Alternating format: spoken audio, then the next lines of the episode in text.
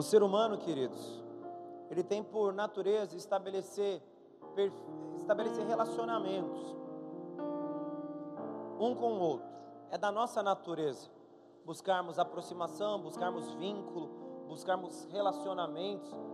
Isso ele e, e esses relacionamentos eles acontecem nas diversas esferas possíveis. Nós podemos estabelecer um relacionamento de amizade, nós podemos estabelecer um relacionamento afetivo, nós podemos estabelecer dentro dos relacionamentos afetivos um relacionamento paternal, maternal, um relacionamento de irmãos. Começamos a notar que a cultura humana, nas suas diferentes apresentações, ela nos estimula para essa associação. Nós naturalmente nos aproximamos, nós naturalmente nos vinculamos, nós naturalmente queremos ter pessoas próximas a nós, pessoas com quem nós podemos falar sobre coisas, com quem nós encontramos identificação, pessoas que podem entender os nossos pensamentos e anseios. É comum para nós isso. É normal que músicos se conheçam e criem seu grupo.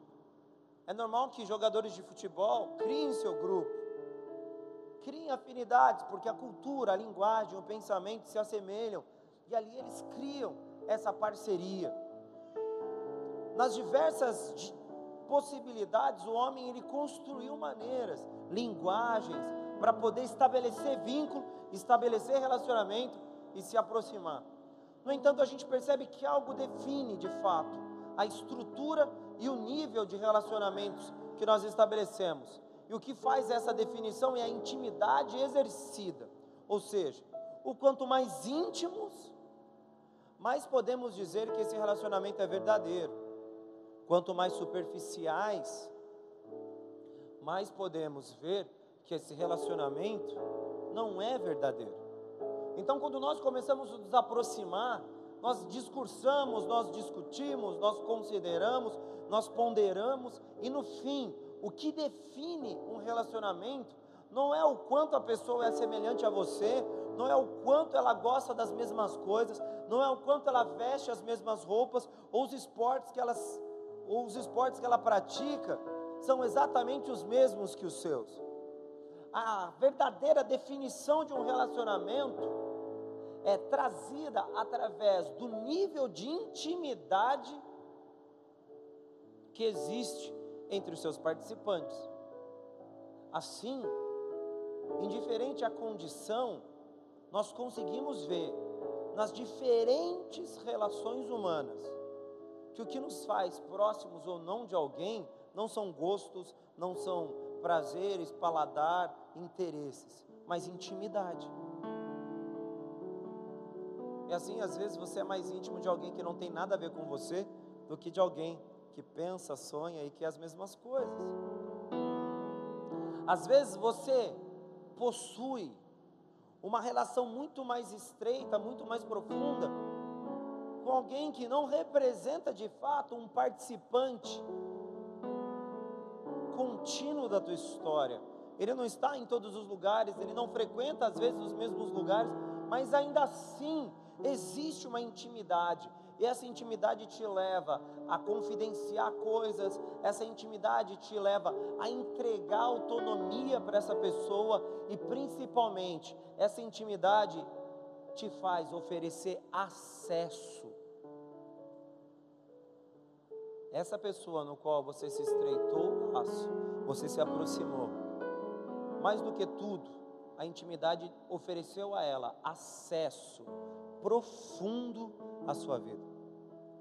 Ela conhece o teu coração, ela conhece os teus pensamentos, e principalmente, você confiou isso nas mãos dela. Pastor, mas isso representa o que na nossa vida? É bem simples.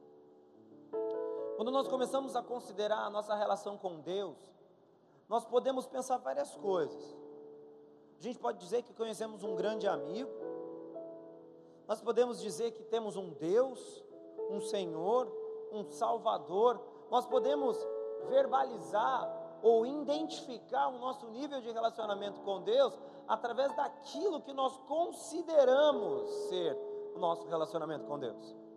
Deus é o meu grande amigo, Deus é o meu parceiro, Ele é meu salvador, o Espírito Santo está aqui para ser o meu consolador. Nós começamos a construir a nossa relação com Deus através de termos que definem nominalmente o que está sendo vivido com Deus. Mas quando Deus, Ele quer definir o seu relacionamento conosco, Ele se pergunta: são ou não íntimos a mim? Então, quando Deus pensa sobre o que nós temos vivido com Ele, Ele não pensa se você chama Ele de Salvador, de Senhor, de Pai, de amigo, de mestre, de rabi. O que Deus pensa sobre o teu relacionamento com Ele é o quão íntimo e o quão verdadeiro é o relacionamento que eu tenho tido com os meus filhos, com os meus amigos, com os meus discípulos, com aqueles com quem eu lidero, aqueles que eu guio, aqueles que me dizem que eu sou o seu Senhor. Qual é o nível de intimidade? E se hoje nos fosse perguntado qual é o nosso nível de intimidade com Deus, o que diríamos? Argumentaríamos que Ele é nosso amigo, que nós gostamos dele, que Deus é legal? Diríamos que Deus é bom, que Deus é perfeito e que Ele nos ama. Mas em momento algum temos coragem de dizer qual é a verdadeira intensidade do nosso relacionamento com Ele. Porque para definirmos a intensidade do nosso relacionamento com Deus, nós temos que nos perguntar o quão íntimo somos dele. E eu gostaria que você fizesse essa pergunta para você mesmo. Se hoje você pudesse graduar o seu relacionamento com Deus, você usaria mais um adjetivo ou você diria, eu sou íntimo dele? Eu tenho vivido, eu tenho acompanhado, eu tenho experimentado, eu tenho desejado. Deus ele tem acesso irrestrito à minha vida e ele me deu acesso irrestrito a dele. Hoje, quem você é nesse relacionamento que você estabeleceu com o Pai? E por que, que é importante perguntar isso? Porque no fim, o cristianismo, ele é construído numa base muito simples. A ideia do viver como cristão não se liga àquilo que nós fazemos nesse prédio, não se liga àquilo que nós fazemos nos ministérios ou na rua. O que define o relacionamento cristão é se de fato Deus tem confiado a nós a continuidade da sua obra.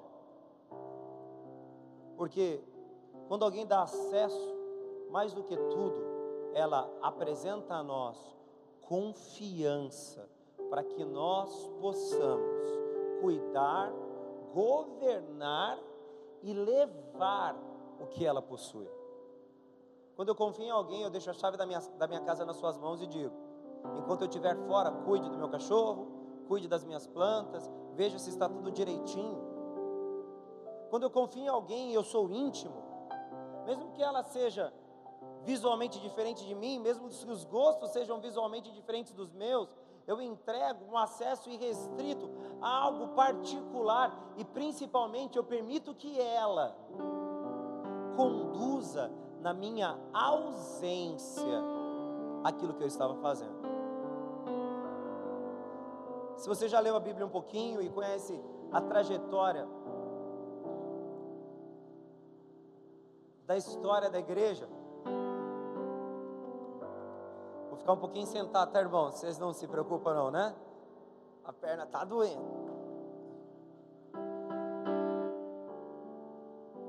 Quando o Senhor Jesus ele estabeleceu a história da igreja, começou a edificá-la. Ele começou depois de um certo período dizer que ele iria embora. Jesus ele começou a apresentar para os seus discípulos um fato que talvez fosse, ater... fosse assustador para eles. Eles iriam ficar sozinhos. E Jesus apresentou isso para eles. A um dado momento, quando ele falava sobre isso, ele ouve: Não, o senhor não vai morrer, não. A gente vai estar aqui, a gente vai fazer tudo, o senhor não vai morrer. O senhor não vai se entregar por nós, o seu sacrifício não é aceito. Não, eu vou estar aqui, firme forte, nada vai te acontecer. E Jesus repreende esse homem. Depois ele afirma: É importante para vós que eu vá. Então nós começamos a entender que a relação da igreja, ela já tinha como um projeto uma ausência física de Cristo. Mas isso não representa nada no que diz respeito à sua obra. Porque quando Jesus vai, a gente vê a composição da igreja, de qual maneira? Cristo como cabeça e nós como corpo. Amém? Somos corpo? Assim bem ajustado, tal, totalmente ligado para quem conhece essa musiquinha, né? Já é crente faz um tempo. Corpo família. Essa é a ideia da igreja. Só que essa ideia seria rasa, se apresentada assim. Quando o Senhor ele vai, ele diz: Eu vou, vou lhes deixar o consolador, mas ele não se limita a dizer o bônus que nos vai ser dado na sua ausência. Ele diz algo ainda muito mais profundo para nós. E a gente começa a entender como o Senhor vê a intimidade da sua igreja com ele. Abra a tua Bíblia, por favor, queridos. Em Lucas capítulo 9, no verso 2.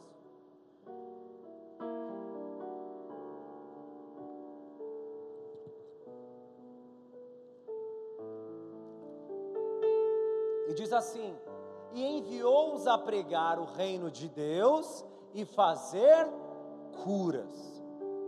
Quando Jesus começa a compreender que o tempo dele está terminando, o que, que ele faz? ele comissiona o seu povo. Amém, queridos? Ele os envia para cumprir a sua obra. Ou seja, Jesus dá acesso irrestrito para algo que era exclusivamente dele. Ele diz: Vocês já andam comigo vocês já ouvem as minhas palavras, vocês já, estão, vocês já estão sendo ensinados, e a partir de agora, essa intimidade que foi construída entre nós, lhes dá o direito de continuar aquilo que eu fiz, mas não apenas continuar aquilo que eu fiz, mas possuírem as mesmas ferramentas espirituais que eu tenho, para que vocês cumpram essa obra ou seja, a continuidade do reino de Deus na terra passa pela mão da igreja. E o Senhor não nos limitou apenas as, ao envio, Ele nos propiciou, Ele nos deu como presente, Ele nos capacitou para exercermos o ministério na terra como Ele exerceria. Aí a pergunta é: Pastor, eu posso fazer tudo que o Senhor fez? Sim a Bíblia diz ainda que você pode fazer um pouco mais, porque Ele próprio diz: vocês farão obras maiores do, do que as que eu fiz. O Senhor Jesus, então, quando nos envia, Ele nos dá alguns indícios que a nossa intimidade, a nossa relação de proximidade, nos dá um privilégio incomensurável, indiscutível, que não pode ser medido, mas também nos coloca numa posição. Quando o cristão então entende qual é a posição dele no reino, ele entende que tem acesso a todas as coisas, amém? Mas ele tem responsabilidades quanto a elas. Então, antes de pensarmos qualquer coisa sobre nós, é preciso sabermos quem somos. E a partir de hoje, entenda que você é mordomo de Cristo. Você é mordomo de Deus. Tudo aquilo que você possui todo o acesso, todos os recursos, todo o poder do Espírito Santo, todas as conquistas naturais, tudo que você julga ser seu, na verdade lhe foi dado como sido confiado a um mordomo. Porque é assim que o Senhor fez. Ele escolheu em nós, através da intimidade construída nesse relacionamento pessoal com Ele, acesso total a tudo o que ele possui. E numa casa, quem tem acesso total? Quando eles não são os próprios moradores? O mordomo. Talvez na nossa cultura não seja muito comum, mas não era incomum na época de Cristo, não era incomum na época dos reis. Existia um homem que dentro da casa daquele senhor governasse sobre todas as coisas apenas abaixo do proprietário da casa.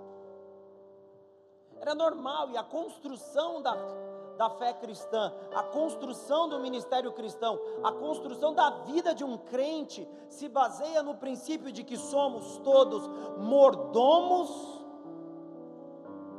de algo que não é nosso.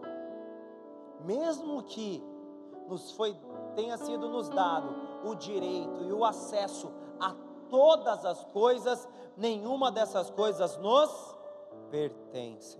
Amém? É assim que funciona, pastor? É fácil de provar como as coisas espirituais funcionam quando a gente lê a palavra. Abra a, tua, abra a tua Bíblia, por favor, em Gálatas capítulo 2, no verso 20.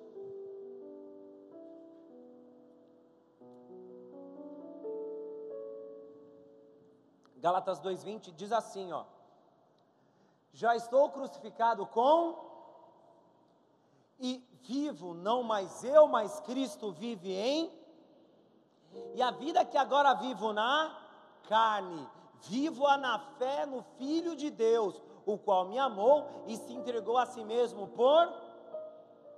A partir do momento que a, o texto diz, a vida que agora vivo na carne, eu vivo na fé no Filho de Deus, nós começamos a notar que tudo aquilo que está ao nosso alcance não é vivido mais para nós, mas possui um sentido claro essa vida que tenho tem uma única função: oferecer ao verdadeiro dono todos os benefícios, recursos, autoridade, louvor, honra e glória para todos sempre. Amém. Assim então, quem você é, o que você tem, aquilo que você faz, os seus dons e talentos, como diz aquela canção, não são seus. Os melhores dons não são seus.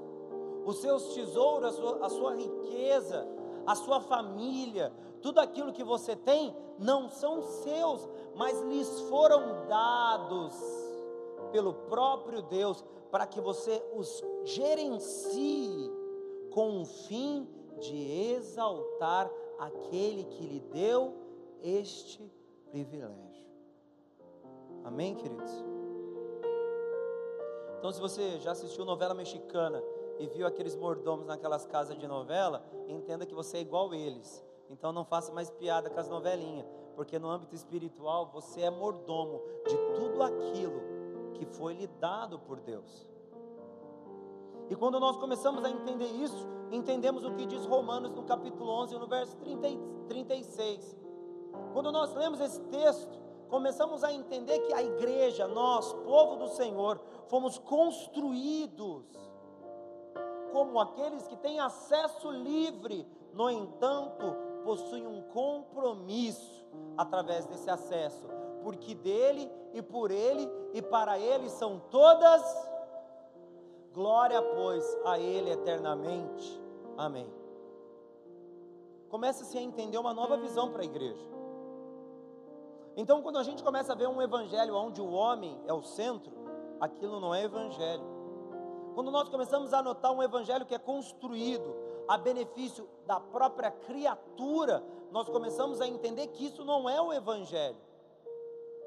O evangelho verdadeiro nos impulsiona para próximo de Deus e nos oferece um relacionamento. No entanto, esse relacionamento, quando exercido de forma correta, gera intimidade, e essa intimidade gera acesso, e esse acesso nos dá uma missão: cuidar dos interesses de Deus na terra até que Ele venha, ou nós até Ele. Então, se você achou que sua vida não tinha um propósito, você acabou de descobrir. Tudo aquilo que você tem tem um propósito sobrenatural de exaltar e glorificar ao Senhor. E isso, quando feito de forma responsável, faz com que o acesso seja aumentado, intensificado, ampliado e cada vez mais alcançaremos elementos sobrenaturais, além da compreensão humana, para que nós, através dessa intimidade cada vez mais profunda, venhamos a revelar cada vez mais a glória de Deus nas nossas vidas. A Bíblia trata de um personagem conhecido por todos nós chamado José. José era um rapaz vendido pelos irmãos e ele foi comprado como escravo pelo Potifar. José inicialmente começou a trabalhar na casa de Potifar, mas algo sobrenatural estava com José. A Bíblia diz que tudo aquilo que ele fazia era abençoado, ou seja, José era bem sucedido em tudo que ele fazia, mesmo como escravo.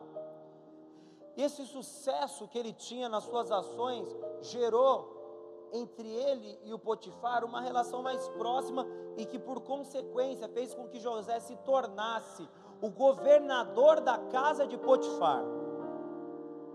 Então, José, diferente do que nós poderíamos imaginar para a história de um escravo, ele se torna o segundo em autoridade dentro de uma casa, no qual o proprietário lhe confere acesso irrestrito a todas as coisas, exceto a sua mulher.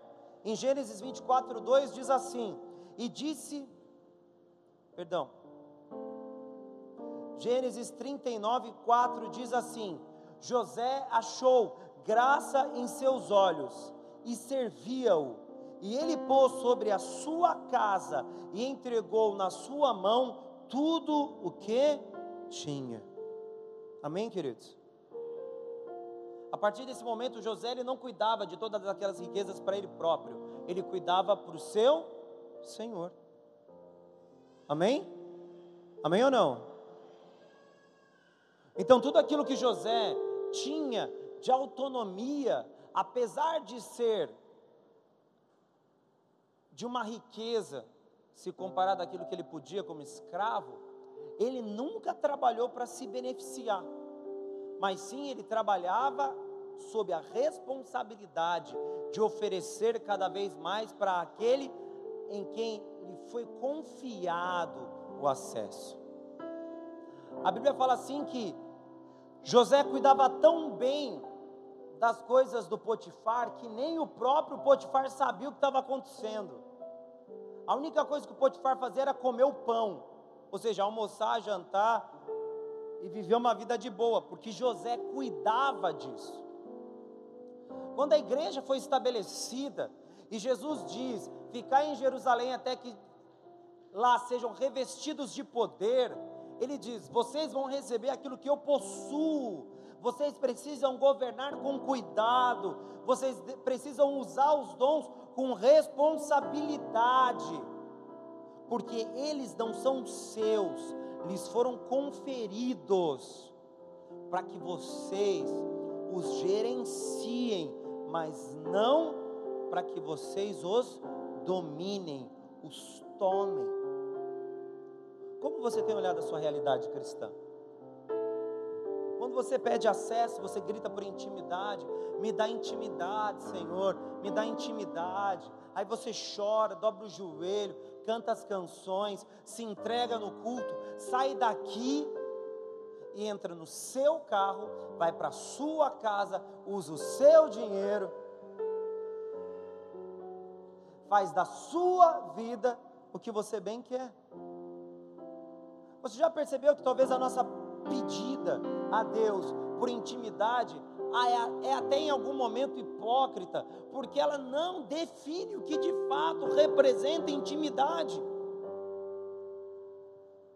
Nós clamamos por algo que nós desconhecemos. Nós pedimos por algo que de fato não vai interferir na nossa vida. Quando o Senhor nos deu, Ele diz que todas as coisas são dele, todas as coisas são para Ele e todas as coisas vieram por meio dele. Assim, mesmo que nós alcancemos os céus, através das nossas conquistas, nenhuma delas evidenciou o nosso mérito pessoal, mas apenas que Deus viu em nós graça e nos deu acesso a coisas que nos levaram mais alto, mas que não são nossas.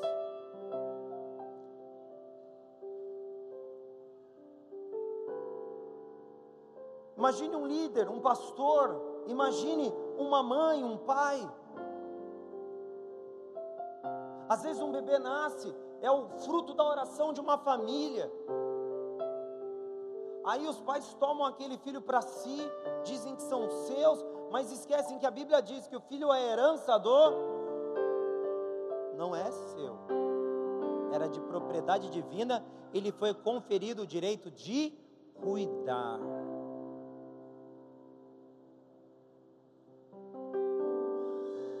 Ou seja, quando Deus nos dá um filho, Ele nos dá um projeto divino, que Ele escolheu que nós fôssemos os seus edificadores, mas não seus proprietários.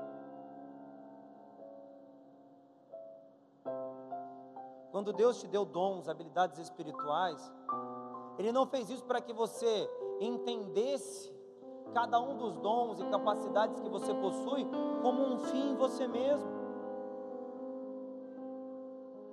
Todos os elementos dados por Deus, ele tem sempre um fim coletivo. Ou seja, não é nosso. Em Gênesis, quando o Senhor cria o homem, o que, que ele diz para o homem? Depois de tudo pronto, governe sobre todas as coisas. O princípio da mordomia na relação entre o homem e Deus existe desde sempre, ou seja, desde que nós fomos criados, o Senhor quis estreitar laços, se tornar íntimo de nós, não para que nós nos beneficiemos do que nos foi dado, mas para que nós cuidemos para Ele. E sim, o benefício vai vir até nós, mas a glória, a honra e o verdadeiro proveito é dele. Amém ou não, queridos?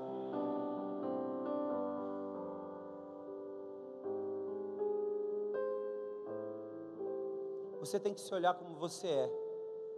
A sua identidade, no que diz respeito ao ambiente espiritual, vai te levar cada vez mais longe. Quando nós vemos a parábola dos dez talentos, nós começamos a encontrar uma história que para nós às vezes é um pouco estranha. Porque Deus, ele se, o, o Senhor daqueles servos, se mostra até um pouco firme demais. Mas essa não é uma firmeza, ou até, de certa forma, um julgamento tirano, mas é a maneira que Deus tem nos olhado. Isso me preocupa como pastor, porque quando nós vemos que a igreja foi dividida em cinco ministérios distintos, e eu reconheço que cada um de vocês possui pelo menos um desses ministérios, o não exercício dele te torna o servo infiel. Amém, queridos? Você pode não concordar e nem querer, mas esse é um fato simples. Todos nós fomos escolhidos, a nós foi nos confiado algo. Deus quer que sejamos portadores de algo da sua propriedade. E quando nós vemos essa história dos dez talentos, nós vemos que foi, foram distribuídos três níveis diferentes, amém? De talentos, ok? Amém, queridos? O primeiro ganhou cinco, o segundo ganhou duas, dois talentos, e o terceiro ganhou um talento. Para cada um foi dada a missão de cuidar, gerenciar aquele talento. E o mestre, o senhor deles, o, o patrão lá, falou: ó, eu vou, cuidem cada um da sua porção pessoal, aí quando eu voltar, vocês me devolvem aquilo que lhes foi dado.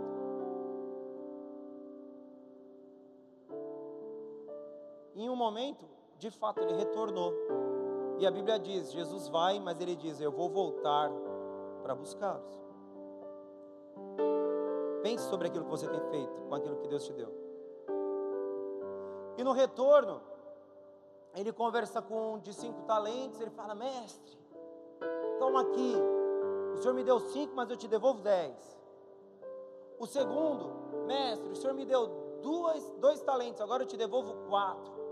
E aquele que recebeu um talento apenas, por medo, por conta da pequenez do talento dele, comparado aos seus amigos, ele enterrou. Ele não fez nada com aquilo.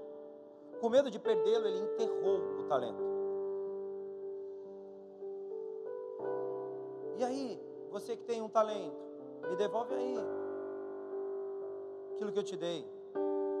Ele sabendo que o seu chefe era muito severo, eu vejo na verdade justo, ele atemorizado disse: Mestre, estou aqui o seu talento, mas você não fez nada, você não depositou com os banqueiros para render juros, você não fez nada com isso. Eu não fiz nada porque eu tinha medo da sua sentença, porque se desse errado, o Senhor ia me punir. Mas a partir do momento que aquele Senhor vê a atitude do seu servo, ele o chama de infiel. Entende que ele, ele manteve aquilo que ele possuía, amém, queridos? Ele continuou com o seu talento, ele não perdeu, ele não descartou, ele não jogou fora, ele manteve aquilo que ele possuía, aquele único talento que lhe foi dado, ele devolveu, mas mesmo assim, o seu Senhor o chamou de infiel. E o que mesmo faz com que a gente seja infiel? A quebra da confiança. Intimidade gera confiança. E a quebra da confiança nos torna. Você começa a notar que a vida cristã não foi feita para que nós nos aproveitemos do que Deus vai nos dar. A vida cristã foi feita para que usemos o que Ele nos deu, para que aquilo que Ele nos deu seja cada vez maior, cada vez mais profundo e cada vez mais íntimo, porque Deus Ele quer gerar acesso cada vez maior, cada vez mais profundo e cada vez mais íntimo a Ele. E cada vez que nós caminhamos para mais perto, caminhamos na direção do Senhor e nos tornando mais íntimos, Ele nos confia mais coisas. Ou seja, aquilo que nós temos buscado com Deus só será alcançado quando nós começarmos a entender que temos que cuidar das coisas de Deus. Que nós não fomos escolhidos para nos aproveitar de Deus, para nos beneficiarmos da bondade de Deus, mas sim escolhidos para exercermos um papel nesse reino. Quando o Senhor te convocou, quando o Senhor tirou das trevas para a luz, quando o Senhor chamou você para a fileira dos santos, Ele não disse que você seria um filhinho querido, mimado, que seria cuidado nos seus braços, mas você foi trazido para ser um servo, um mordomo, alguém que usaria todos os recursos para louvor, honra e glória daquele que te confiou tudo que você tem. Pastor, é possível provar isso? É, e mais do que provar isso, é possível dizer que Deus ainda tem muitas outras coisas para aqueles que são fiéis. Ou seja, aquilo que você alcançou, o acesso em Deus que você já tem, aquilo que você considera como nível de confiança, ainda pode ser maior, porque olha o que, que diz em Mateus capítulo 25, no verso 28.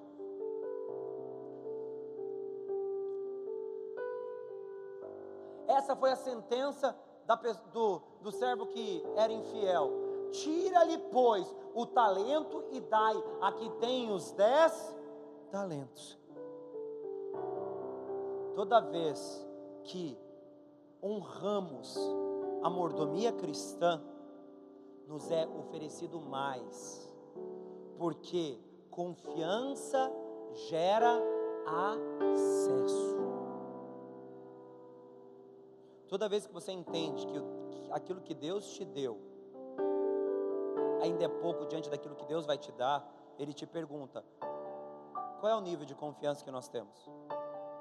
Porque você foi escolhido para ser meu mordomo, você está cuidando das minhas coisas. Eu te dei um dom, eu te dei uma boa estabilidade financeira, eu te dei uma família bonita, eu te dei filhos. Agora eu quero saber como é que você tem zelado pelas coisas que eu te dei. Eu te dei projetos, eu te dei propósitos, como você tem zelado com as coisas que eu te dei? Ah, mestre, eu tenho conseguido valorizar muito, está muito valioso. Mas tá bom, o que que para mim tem de valor naquilo que eu te dei? Porque quando se fala de mordomia cristã, o primeiro pensamento é falar de dinheiro. Nós começamos a pensar que o dinheiro que eu tenho é de Deus. Eu digo que a vida que Deus te deu é dele. Então o seu dinheiro, os seus sonhos, os seus projetos, tudo que você tem não é da sua propriedade, mas foi dada por Ele, com um fim único: retornar para Ele em forma de honra, glória e louvor. Mas eu tenho pouco, não se preocupe com o pouco, se preocupe como como você cuida do pouco que possui. Mas eu não posso nada. Eu pergunto sobre o que você faz com o nada que você tem, porque Deus, quando Ele vê um nada, Ele cria coisas através da Sua palavra. Ou seja, se você acha que você não tem nada, Deus é capaz, no seu nada, gerar algo, porque isso independe de quem você é. A única coisa que Deus precisa é saber: posso confiar neles? Posso chamá-lo para ser o governador da minha casa? Posso chamá-lo para cuidar dos meus interesses, posso convocá-lo a coisas cada vez maiores. Davi viveu assim, Davi era um mordomo do Senhor. Saul perde o governo de Israel e quem recebe? Davi. Porque a Bíblia diz que ele era um homem segundo o coração de Deus. E Saul, pastor, Saul era o homem que foi escolhido pelos judeus. Não, a Bíblia também diz que o Senhor encheu Saul do Espírito Santo, ou seja, Deus validou o governo de Saul. Então é Saul que não governou com sobriedade, não governou com maturidade e não ofereceu aquilo para Deus. Ele começou a tornar o seu reinado algo pessoal. Ele começou a infringir a vontade de Deus. E ali, ao invés de fazer aquilo que Deus mandou, ele quis dar algo que ele achou que Deus queria. Ele não tinha que pensar sobre o que Deus quer, ele tinha que oferecer aquilo que Deus pediu. E Deus pede as nossas finanças, Deus pede os nossos filhos, Deus pede as nossas vidas, Deus pede os nossos dons espirituais, Deus pede os nossos talentos naturais. Ele solicita essas coisas, porque tudo que somos foi Ele que nos deu. Então todas as suas habilidades não são suas, você é mordomo. O que, que você sabe fazer? Sei cantar qual é o fim da sua voz? Eu sei dançar, qual é o fim da sua dança? Ah, eu gosto de cuidar de crianças, qual é o fim desse seu desejo, da sua, sua paixão de cuidar de crianças? Ah, pastor, eu gosto de fazer estudos bíblicos, qual é o fim? Você faz isso para se sentir superior aos outros que não conhecem tanto quanto você da Bíblia? Você dança, então critica as pessoas que dançam na igreja porque elas não sabem fazer a mesma coisa que você faz? Você canta, então você começa a avaliar aquilo que eles estão oferecendo, mas eles ofereceram um pouco que eles têm. E um dia eu não tinha nada, eu ofereci o que eu tinha. Eu não cantava, eu não pregava, eu ainda não danço e eu espero não fazer isso. Mas tudo aquilo que eu me propus para fazer para o Senhor, eu não sabia fazer. Eu fiz porque o meu coração me movia. Então eu falei: Senhor, o que eu tenho é seu. Meus dons e talentos são para te servir. Meus dons preciosos são seus. Eu não tenho razão na minha vida sem ti, tu és meu Senhor e meu Deus. Assim como fogo refina o ouro, vem tua obra em mim completar. Até que o mundo possa ver a glória, a tua glória em meu rosto brilhar. A mordomia cristã se fundamenta no reconhecimento de o que, de o que temos, de o que somos, de o que faremos ser dele, para Ele e por Ele. Então eu me esqueço das minhas habilidades como um benefício pessoal, pastor. Você se torna um passageiro do propósito de Deus, e assim, tudo aquilo que Deus te capacitou a ser se tornará um benefício para você, mas principalmente será um propósito para Ele.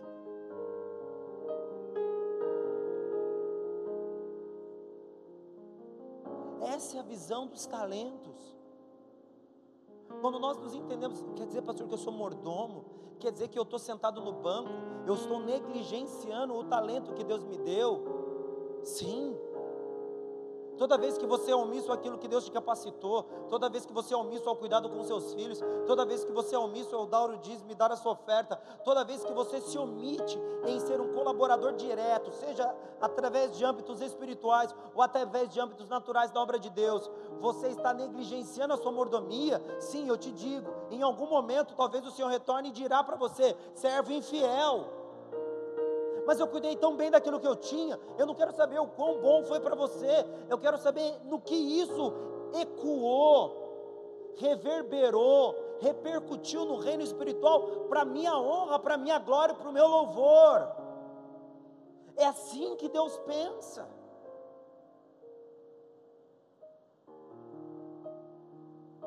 Deus melhora a sua vida financeira. Primeira coisa que você pensa é trocar de carro mas não é, é pecado? Não. Trocar de carro não é pecado, mas egoísmo é pecado. Começa a cantar na igreja, aprende a cantar. A primeira coisa que quer fazer é montar uma carreira solo, deixar de cantar nos cultos, gravar CD e viajar por aí. Ah, eu estou me eu estou louvando a Deus em todos os lugares. Então você está ganhando dinheiro com CD, você está se promovendo como artista e está se valorizando. Eu conheço muitos cantores que gravam CDs, mas continuam, continuam ainda nas suas congregações, ministrando adoração, fazendo parte de escala, apesar de ter esses materiais que eles produziram como um propósito de Deus.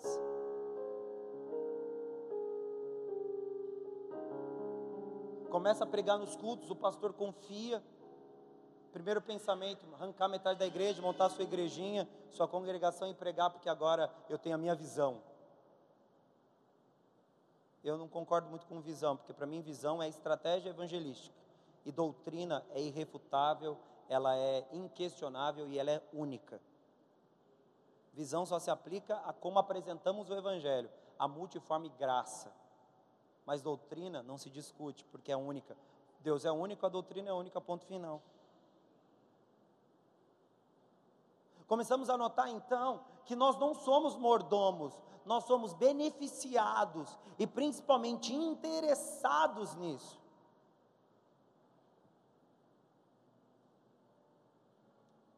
Eu já falei como começou a minha vida na igreja.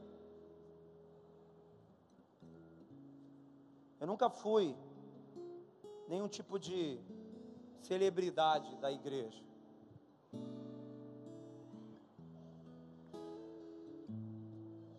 Eu, na verdade, eu sempre me coloquei nos trabalhos mais desprezados da igreja. Eu era aquele que lavava banheiro, eu era aquele que varria a igreja todos os domingos. Na igreja não tinha culto dominical. Aí quando começou a ter escola bíblica no domingo de manhã, eu ficava depois da escola bíblica, varria a igreja, corria para minha casa, tomar um banho, voltava para a igreja para ficar na transparência do data show. Quando eu tinha que limpar a igreja, minha primeira coisa era: eu vou ficar com o banheiro. Eu lavava os dois banheiros.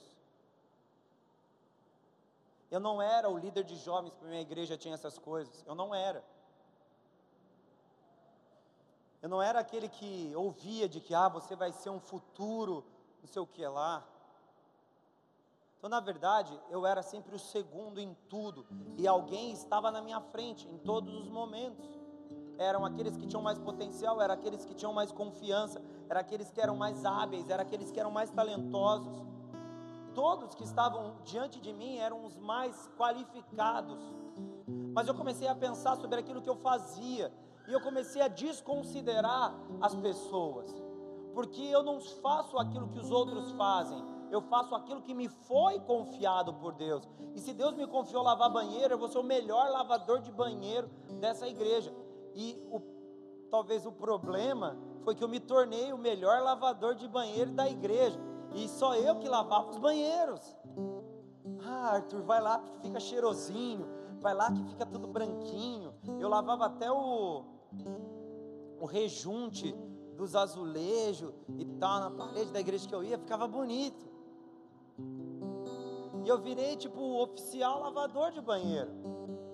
Então, se ia ter algum congresso de jovens, não era o Arthur que ia pregar, o Arthur ia lavar o banheiro para que o congresso de jovens ficasse legal, cheiroso banheiro. Irmãos, alguém precisa limpar a igreja. Eu varria, passava óleo de peroba nos bancos que eram de madeira, um por um. Foi aquilo que Deus tinha me dado. Eu vou questionar, mas o outro que prega, Deus não me deu a pregação, Deus me deu o banco e o banheiro. Eu sou fiel no que Deus me deu, não naquilo que eu quero que, ou naquilo que eu ambiciono, ou não naquilo que eu invejo dos outros. Porque quando os talentos foram dados, não foi dado de um talento é, invejar o que ganhou cinco, mas cuidado um, fazer que um virasse dois, não que o cinco virasse dez. E eu aprendi isso, queridos. Eu me coloquei mordomo das coisas que não são minhas. E eu entendi que tudo aquilo que eu tenho acesso hoje, ao conhecimento da palavra, a experiências sobrenaturais, a música que eu gosto de cantar, que eu nunca fiz nada na minha vida para aprender. O Guto me conheceu no começo. Era só por Deus. Era muito ruim, muito ruim. Se conhece bastante tempo já, né? Uns 15 anos, eu acho. Mais, mais ou menos, é. Ele sabia, ele já era músico, tá? e eu lá, voz daquele jeito. Eu me esforcei, sei lá, Deus fez milagre também, né? E não é que funcionou? Tudo na minha vida foi um processo, ou seja, eu busquei a Deus para que Ele confiasse em mim e visse que meu coração era fiel. E aí Ele me deu mais um talento. Confiei, fiel, Ele me deu outro talento. Ele foi me acrescentando um a um. Os outros desperdiçavam, os outros desconsideravam, e eu comecei a entender que eu cuido. Eu dou dízimo e oferta desde que eu me conheço por gente, eu nunca fiquei desempregado na minha vida. Fiquei rico? Não, mas também nunca fiquei desempregado. O que importa é ter o que comer, o que vestir e o que beber. E Ele me deu sempre um teto sobre a minha cabeça. Paguei a faculdade por milagre, não tinha dinheiro ganhava lanche da Tisaura, lá do lanche de Taubaté, da, do Bom Conselho, do carrinho de lanche. Ela, eu nunca pedi, eu nunca falei para ela que eu não tinha dinheiro, nunca nada. Ela falou: Toma, filho. Ela me deu durante um bom tempo que eu não tinha dinheiro para comer na faculdade. E eu não comia nada o dia inteiro. E eu fui fiel na minha faculdade, fui orador da minha turma de biologia e eu falei sobre Cristo numa sala e com um monte de professores ateus, eu falei da minha fé e falei que o curso de biologia só serviu para fundamentar a minha crença de que só um Deus poderoso puder, poderia construir e criar um mundo como esse. Ponto. Porque eu entendo isso. E ele foi me confiando, e hoje, eles me, hoje Deus me confiou vocês e eu tento ser o melhor possível naquilo que Deus me confiou, porque eu entendo que é para Ele. Eu quero que você saia do teu lugar, querido. Eu quero que você desperte, eu quero que você fale, eu estou aqui. Eu não sei fazer muitas coisas, eu não sou muito hábil, eu não sou muito inteligente, eu não sou nem muito, nem um pouco conhecido, mas eu, eu gosto de lavar banheiro, pastor. Eu acho que eu sou igual o senhor, eu sou bom nesse negócio. Eu deixo ele cheirosinho e limpinho. Posso. Eu gosto de cuidar de crianças, elas pulam em mim, me pinta. Eu saio daquele jeito, mas eu saio feliz. Posso. Eu quero ceder minha casa para receber uma célula. Eu quero ir para a rua evangelizar. Eu quero fazer parte dos irmãos que vão visitar os enfermos nos hospitais. Posso. Pode. Porque o seu talento não pode ser represado pelo seu medo, mas principalmente ele não pode ser negligenciado pela sua fragilidade de entender que tudo que você tem é dele, para ele, por ele. Amém, queridos? É preciso despertar. Abra a tua Bíblia para terminarmos. 1 Coríntios capítulo 10, no verso 31.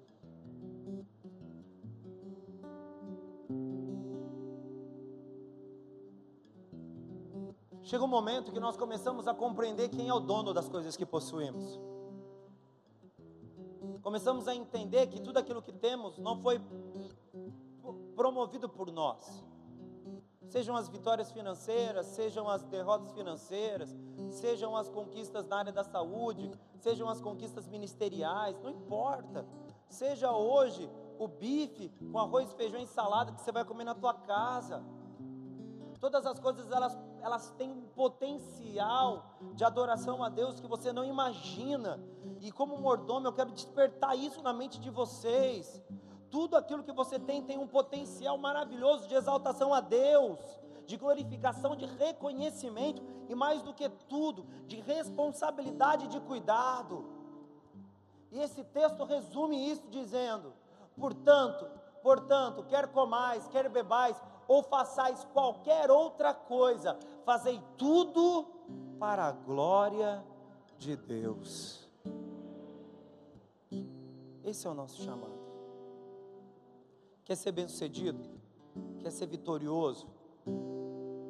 Então trate tudo que você tem como se fosse de Deus, porque é de Deus. E Ele não vai permitir que falte recursos para que você torne real aquilo que Ele está confiando nas suas mãos. E entenda: o quanto mais confiança você passar para Deus, mais Ele vai dar para você. Isso é uma honra porque poucos são aqueles que alcançam o privilégio de governar algo por um senhor, por um proprietário, por um mestre. E Deus escolheu a sua igreja para cuidar das suas coisas na terra.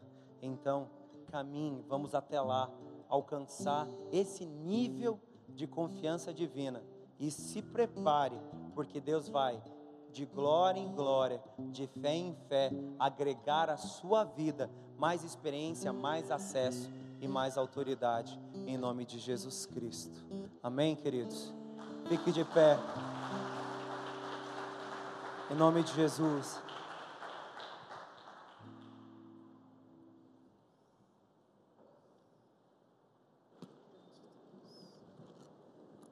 Comece a falar com o seu Senhor agora. Comece a pedir perdão sobre a negligência quanto àquilo que Ele confiou nas suas mãos. Comece a falar sobre seus filhos às vezes. Comece a falar sobre a sua vida financeira. Comece a falar sobre os seus, seus talentos profissionais. Comece a falar sobre os seus talentos artísticos. Deus ele nos distribuiu diversos dons, porque todo dom perfeito vem do Pai das luzes. Então nós entendemos que é Ele que nos dá tudo aquilo que temos capacidade de exercer. Se você é um ótimo médico, se você é um ótimo arquiteto, se você é um ótimo engenheiro, se você é uma ótima mãe de família, e você entende que isso é algo sobrenatural, eu quero que você tenha a certeza de que é algo sobrenatural. Se você tem ansiado por coisas maiores, então seja fiel nas menores coisas, nas mais simples, nas que talvez são consideradas insignificantes para os homens. Deus ele só quer confiar em nós para que ele nos dê cada vez mais coisas. Seja fiel no pouco, querido, porque no muito ele vai te colocar em nome de Jesus.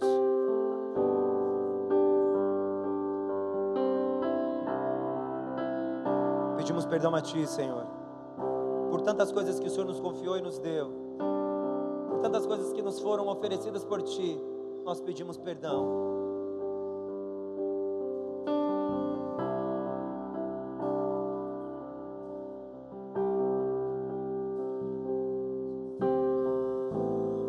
Agita as águas paradas da minha alma. Começa a despertar dessa sonolência.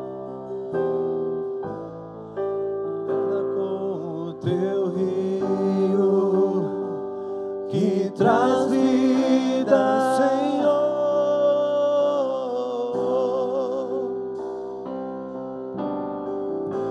Não tenho a palavra certas a dizer para provocar-te a querer.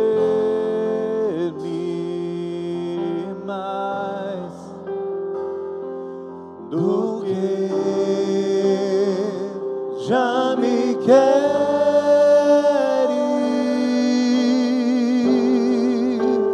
então vem o prometer.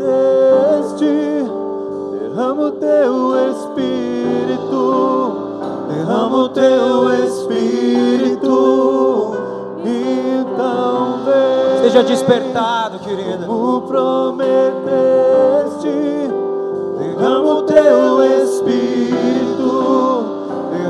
teu espírito. Vá de minha escuridão, aonde me escondo.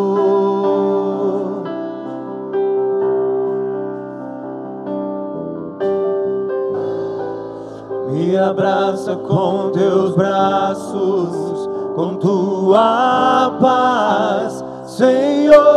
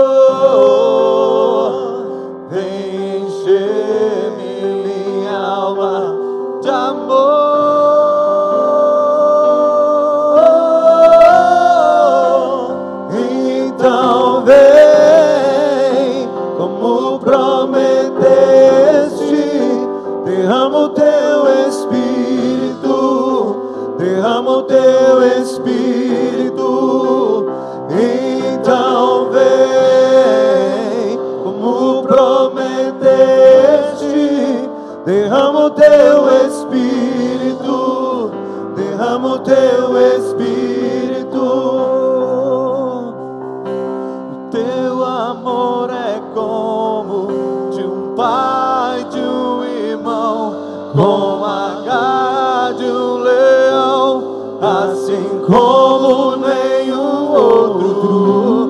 Violentamente persegues e me abraça, envolve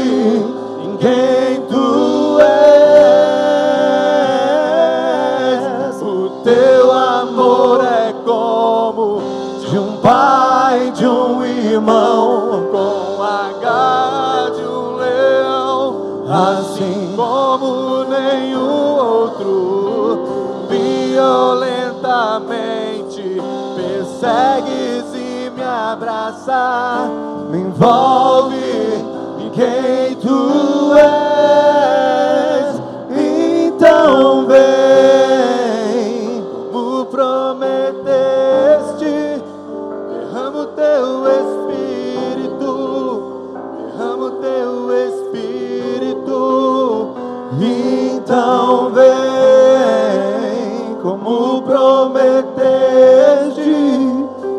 Derrama o teu espírito, derrama o teu espírito.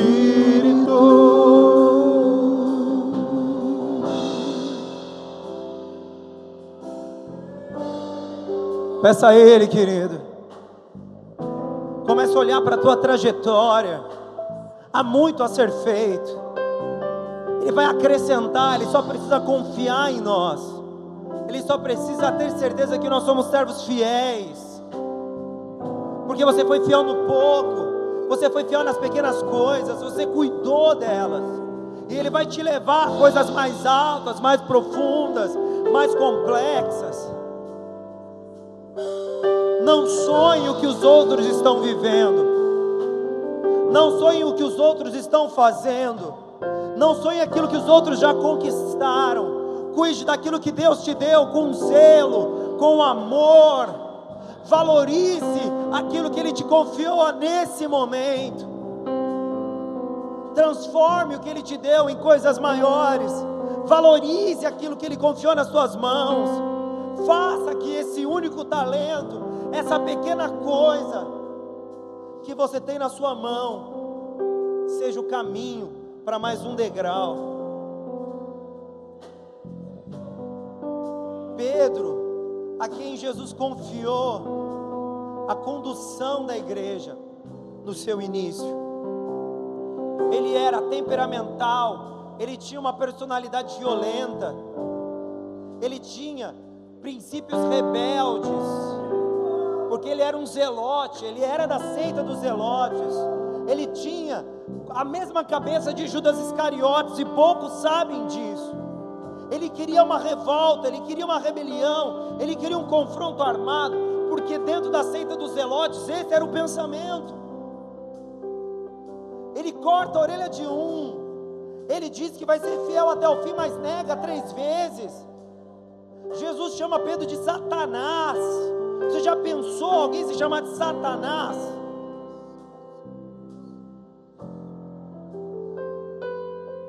Mas esse mesmo Jesus disse: Pedro, se tu me amas, apacenta minhas ovelhas. É preciso entender que a fidelidade começa nas pequenas coisas. A fidelidade, a fidelidade começa quando nós valorizamos os detalhes que Deus nos deu. Pequenos dons, pequenos ministérios, pequenas capacidades espirituais, talvez, pequenos conhecimentos bíblicos até você é uma pessoa de pouca idade. Talvez você pense que o seu tempo já passou porque você é de muita idade.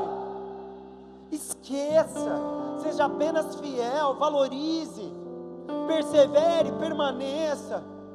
Seja fiel no pouco, que Ele vai te levar a outras águas, águas mais profundas. Ele vai te levar a níveis novos de acesso, de acessibilidade, de conhecimento.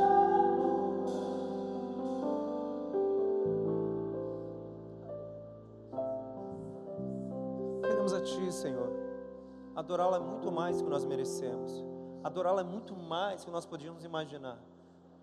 Queremos construir a nossa relação contigo, Senhor. Nos leve a viver essa experiência sobrenatural. Deixa o Senhor te conduzir, querido. Deixa o Senhor te conduzir nessa manhã antes que a gente cesse esse período e vamos para as nossas casas, voltar para a nossa vida, para as nossas coisas, para o nosso carro, para a nossa família.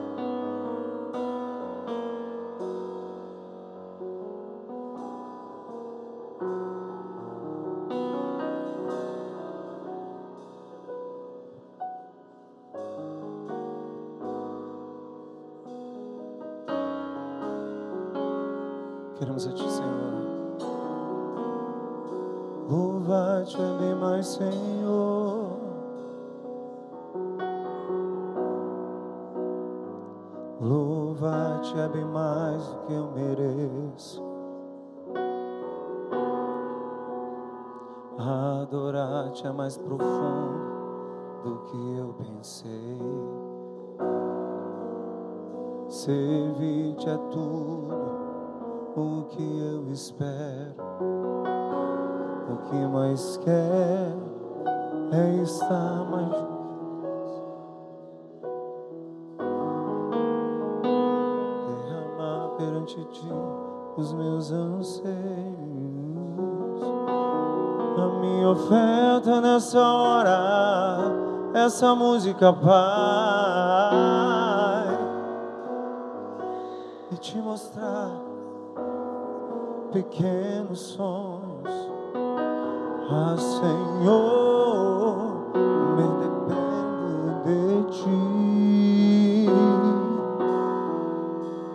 para me curar.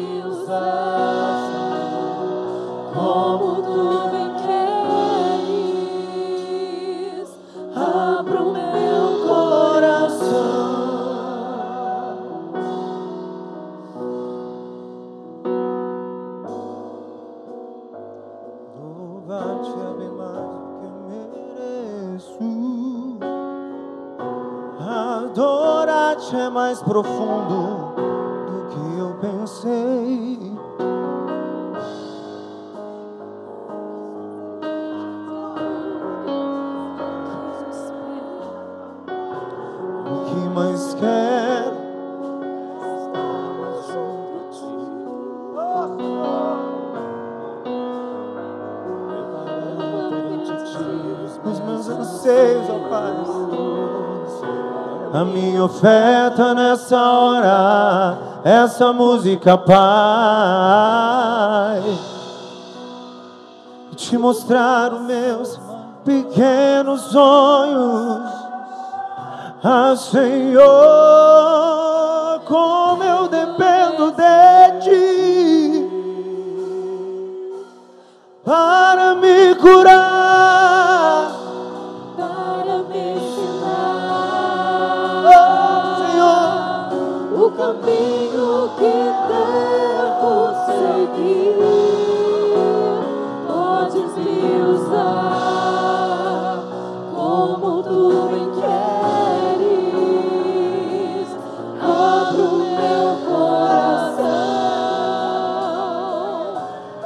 Me curar. para me curar, para me ensinar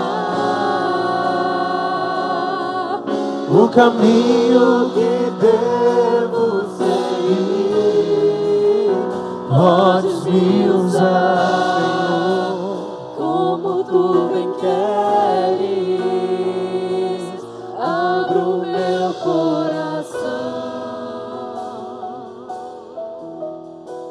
É assim que temos que viver, querido. Esse é o princípio básico da mordomia cristã. Se abra, viva, experimente, se entregue. Não seja ganancioso, seja zeloso. Cuide das pequenas coisas, cuide dos pequenos dons, cuide para que o Senhor te dê coisas cada vez maiores. Então não se preocupe com aquilo que já alcançaram, com aquilo que já fizeram. Não se preocupe com aquilo que o fulano, o beltrano, o ciclano. Entenda as coisas que Deus confiou a você. E valorize, cuide, se importe, se dedique. Não grite por coisas maravilhosas, seja fiel nas pequenas.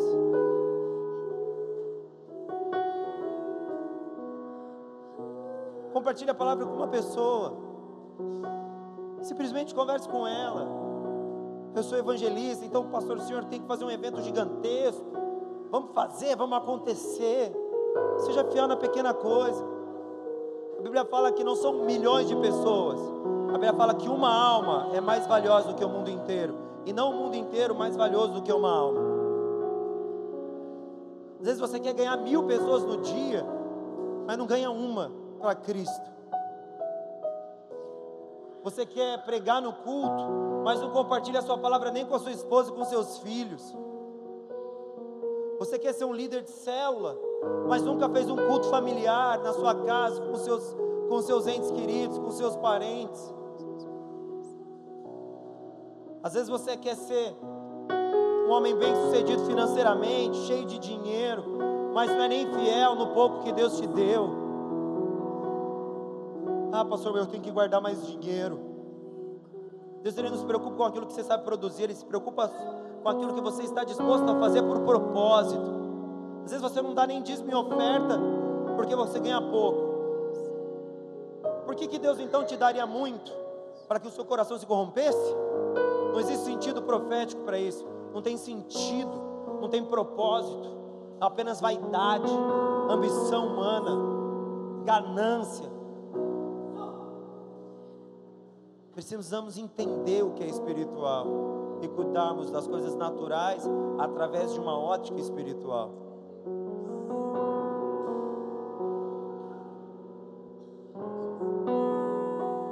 Pai, eu oro por todos nós, Senhor, nessa manhã. Desperta as nossas mentes, desperta os nossos corações. Que cada um que possui talentos, dons, habilidades, líderes naturais, servos naturais, adoradores, músicos, tios do ministério infantil, profetas, pastores, apóstolos, mestres, evangelistas, indiferente à função, cargo, desperta-os, ó Pai. Desperta-os a todos, desperte a todos nós, para que venhamos a viver aquilo que o Senhor tem sonhado. E assim nas pequenas coisas alcancemos as maravilhosas, as extraordinárias e as sobrenaturais. A Senhora, por fé, por fé, já lhe agradeço confiando em tudo aquilo que o Senhor tem para nós, ó Pai. Em nome de Jesus. Amém. Amém.